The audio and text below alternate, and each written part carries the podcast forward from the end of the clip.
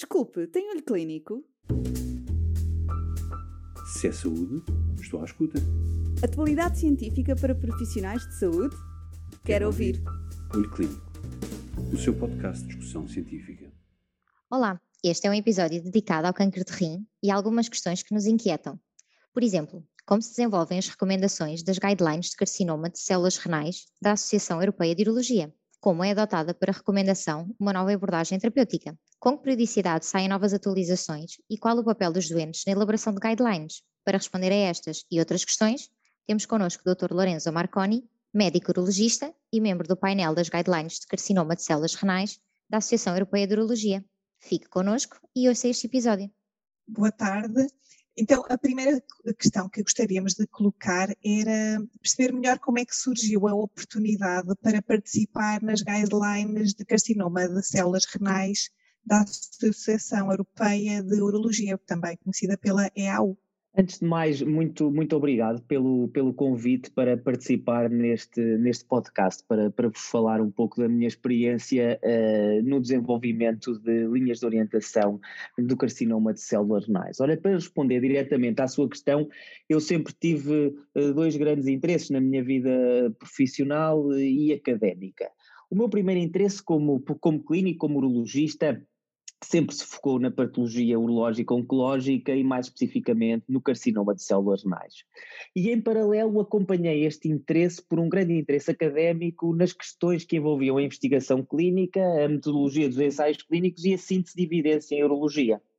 E neste sentido, em cerca de 2011, 2012, conheci o professor James Endow, um urologista e nessa altura ainda membro do EAU Guidelines Office, e creio que ele considerou que o meu perfil era particularmente adequado ao projeto que ele planeava desenvolver para as EAU Guidelines. Este era o projeto dele como candidato a chair uh, das guidelines. Foi, foi o seu maior projeto, o, seu, o maior projeto do seu mandato, uh, e consistia numa revolução das linhas de orientação em urologia. E o que, é que era esta revolução? Esta revolução basear-se na implementação de uma metodologia robusta a generalizar em todos os, a generalizar em todos os painéis. E, e, para o coadjuvar nesta, nesta alteração que ele pretendia fazer, o professor James Endow endereçou-me esse, esse convite para, para, para integrar o painel de, das guidelines do carcinoma de células renais. Este painel serviria como um projeto piloto da implementação desta nova metodologia robusta nas guidelines da EAU. Inicialmente comecei a trabalhar neste painel como membro associado, e posteriormente eh, fui convidado a integrá-lo como eh, full member.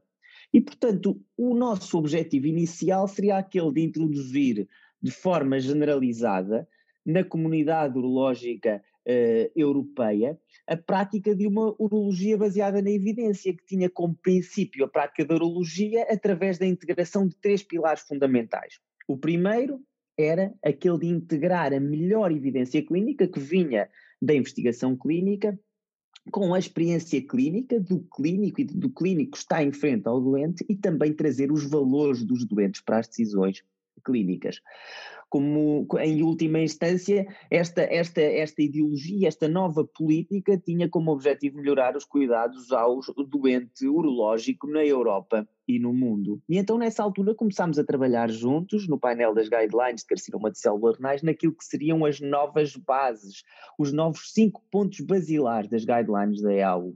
O primeiro e talvez o mais importante é que todas as recomendações terem como base eh, revisões sistemáticas eh, da evidência de elevada qualidade metodológica. Depois, em segundo lugar, o facto de serem transparentes não só no nos conflitos de interesse dos seus vários membros, mas também nos processos que estavam por detrás do desenvolvimento de recomendações. Depois, o facto de serem desenvolvidas por uma equipa multidisciplinar constituída não só pelos expert clínicos e também não só por urologistas, porque até então havia um, um grande número de urologistas nestas guidelines, mas também de outras especialidades clínicas, como, por exemplo, os oncologistas médicos, os radioterapeutas, imagiologistas, anatomopatologistas. E a juntar a estes expert clínicos, as guidelines deveriam ter também outros profissionais, como metodologistas, mas também representantes dos doentes.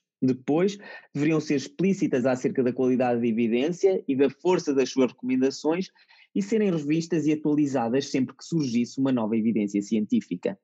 E a propósito destes vários pontos anteriores, e principalmente do primeiro ponto, no painel das guidelines de carcinoma de células renais, desenvolvi e ajudei a desenvolver revisões sistemáticas com, cobrindo a quase totalidade das questões que dizem respeito à orientação do doente com, com carcinoma de, de células renais.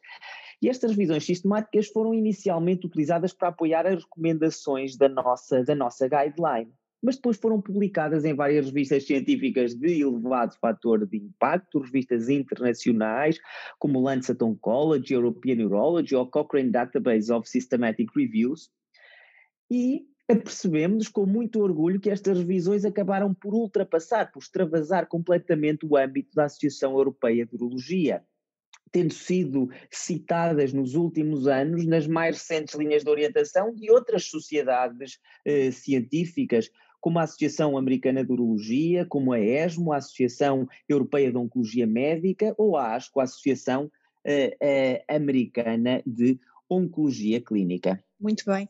Uh, uh, as guidelines de, do carcinoma de células renais, então, de, de, das quais é membro e que nos explicou agora como é que tudo começou, têm uh, múltiplas recomendações. Em, em, traços gerais, como é que se desenvolve uma, uma recomendação? Aqui para, para quem nos está a ouvir, se, se pode dar um exemplo concreto de como é que se faz, um exemplo prático. Muito bem esta, essa, essa, essa questão penso que é, é interessantíssima porque penso que uh, o clínico que, que, que, lê uma guideline deveria sempre compreender como é que se chega àquela, àquela recomendação e basicamente as recomendações são desenvolvidas em duas, em duas fases distintas uma primeira fase que é a síntese da evidência através das tais revisões uh, sistemáticas de que lhe falei e a segunda é a transição da evidência para a recomendação. E todos os dias, quando estamos perante um doente, temos sempre dúvidas clínicas, e é daí que nascem as questões clínicas que vão dar origem às recomendações. Qual é o melhor tratamento para este doente? Qual é, por exemplo, o teste diagnóstico com melhor performance? Qual é o nomograma prognóstico mais eh, eh fidedigno? E no painel a nossa função é, é, estudarmos uma determinada questão clínica prática, definindo uma série de critérios que nos vão dar, que, que vão dar origem aos protocolos destas revisões sistemáticas que têm como objetivo responder esta questão. Dou-lhe um exemplo bem prático, por exemplo, nas nossas guidelines de carcinoma de células renais. Eh, eh, por exemplo, eh, estudámos recentemente esta, esta questão. Para o tratamento de um doente com carcinomas de células renais, com doença metastática, qual é o melhor tratamento sistémico que devemos utilizar em primeira linha? Será um inibidor da tirosina sinase ou uma associação do inibidor de tirosina sinase com imunoterapia?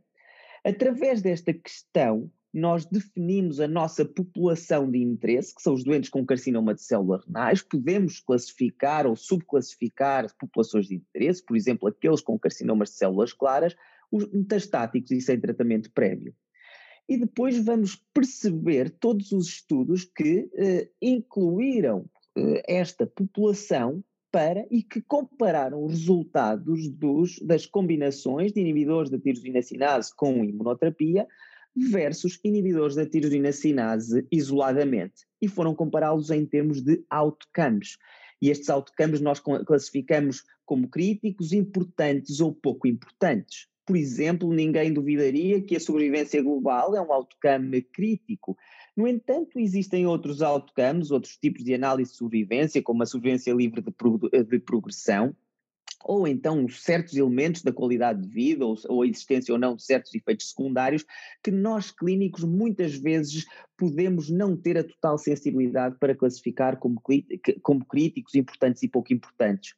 E é para isso que aqui eh, eh, eh, é de elevadíssima relevância a presença de um representante dos doentes para nos ajudar a escolher quais os outcomes, quais os outcomes mais importantes e que devemos considerar na nossa balança, aquela balança que, em que no final pesamos os benefícios versus malefícios.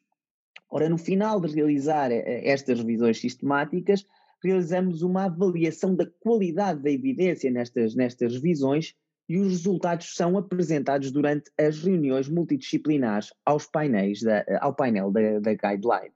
Sim, e, agora por falar em qualidade de evidência, tinha também uma, uma questão para lhe colocar precisamente a propósito disso.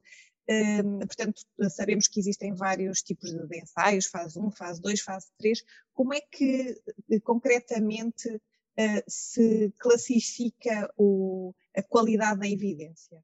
Ora bem, a qualidade da, da evidência, em primeiro lugar, eh, eh, classifica-se sempre através do conceito da pirâmide da evidência. A pirâmide da evidência é aquele conceito que nos diz que a evidência está hierarquizada, hierarquizada em que os ensaios eh, de maior qualidade serão aqueles ensaios comparativos de amostra aleatória, os randomized control trials, normalmente de fase 3, que depois poderão ser seguidos por estudos prospectivos comparativos, estudos retrospectivos comparativos, as case series e também há lugar para a expert opinion. Mas não devemos olhar só para a pirâmide da evidência e não devemos colocar os ensaios de fase 3 de comparativos de amostra aleatória uh, indubitavelmente no seu topo porque a sua qualidade pode diminuir eh, através de, da existência de elementos de eh, enviesamento, de, de risco de, de vieses, por, eh, pela presença de estudos cujos resultados são inconsistentes, ou seja, num ensaio eh, é apontada uma resposta e noutro ensaio é apontada uma resposta completamente oposta, e isto faz diminuir a qualidade desta evidência, mesmo que venha de ensaios clínicos de fase 3, a própria precisão dos resultados, isto tem a ver com a amplitude dos intervalos de confiança, quanto mais amplos, menos precisos e, portanto, menor qualidade, e, por fim, a aplicabilidade direta dos resultados dos ensaios clínicos ao doente em causa, aquele doente que temos à nossa frente e ao doente do mundo real. Quanto menor for a aplicabilidade direta ao doente real, menor qualidade terá a evidência. Muito bem, doutor Lourenço. Tenho aqui mais uma pergunta para, para lhe colocar, que é, no fundo, depois de toda esta análise, de toda a, a, síntese de evidência, depois como é que isto se materializa numa recomendação e, e, também com que periodicidade é que saem uh, atualizações, como é, que, como é que isto acontece? Muito bem. Portanto, no final de fazermos, de fazermos a, a, a revisão sistemática uh, uh, da literatura e de termos uma classificação da qualidade da evidência que advém dessas revisões sistemáticas da literatura, estas mesmas são discutidas durante as reuniões de transição da evidência para a, para a recomendação com, com todos os elementos dos painéis. Portanto, são discutidos os benefícios versus os malefícios das diferentes intervenções, tendo em consideração dois fatores importantes nesta fase. Eh, o primeiro é a magnitude da relação entre os benefícios e os efeitos secundários. E o segundo são os valores e preferências dos doentes. E é aqui que também é importante a presença de um representante dos doentes. E, portanto, este balanço que nós fazemos, conjuntamente com a avaliação da qualidade da evidência, são cruciais para determinar a força e o sentido, quer seja a favor ou contra, de uma determinada recomendação. Eu dou-lhe um exemplo de uma recomendação forte a favor de determinado tratamento, por exemplo, uma recomendação forte a favor de uma combinação de imunoterapia com o inibidor da tirosina sinase, em detrimento de inibidor da tirosina sinase isoladamente, significa que existe evidência de elevada qualidade, que os benefícios da associação ultrapassam claramente os efeitos secundários e que existe uma certeza de que todos ou quase todos os doentes informados e nas mesmas circunstâncias tomariam a mesma, a mesma decisão. Uma decisão forte a favor de um determinado, num determinado sentido, é um tipo de recomendação que idealmente todo urologista ou oncologista deveria tentar seguir. Por fim, em relação à sua questão da, das atualizações e da periodicidade, as, as, várias guidelines da EAU, não só as oncológicas, são atualizadas anualmente e publicadas em março, durante o Congresso Europeu de Urologia. E para estas atualizações, realizamos todos, todos os anos atualizações das próprias revisões sistemáticas que estão por detrás de cada, de cada recomendação. Muito obrigada, foi um gosto uh, falar consigo e, e muito obrigada. Obrigado. Se é saúde, estou à escuta. Atualidade científica para profissionais de saúde? Quero, Quero ouvir. ouvir. Olho Clínico, o seu podcast de discussão científica.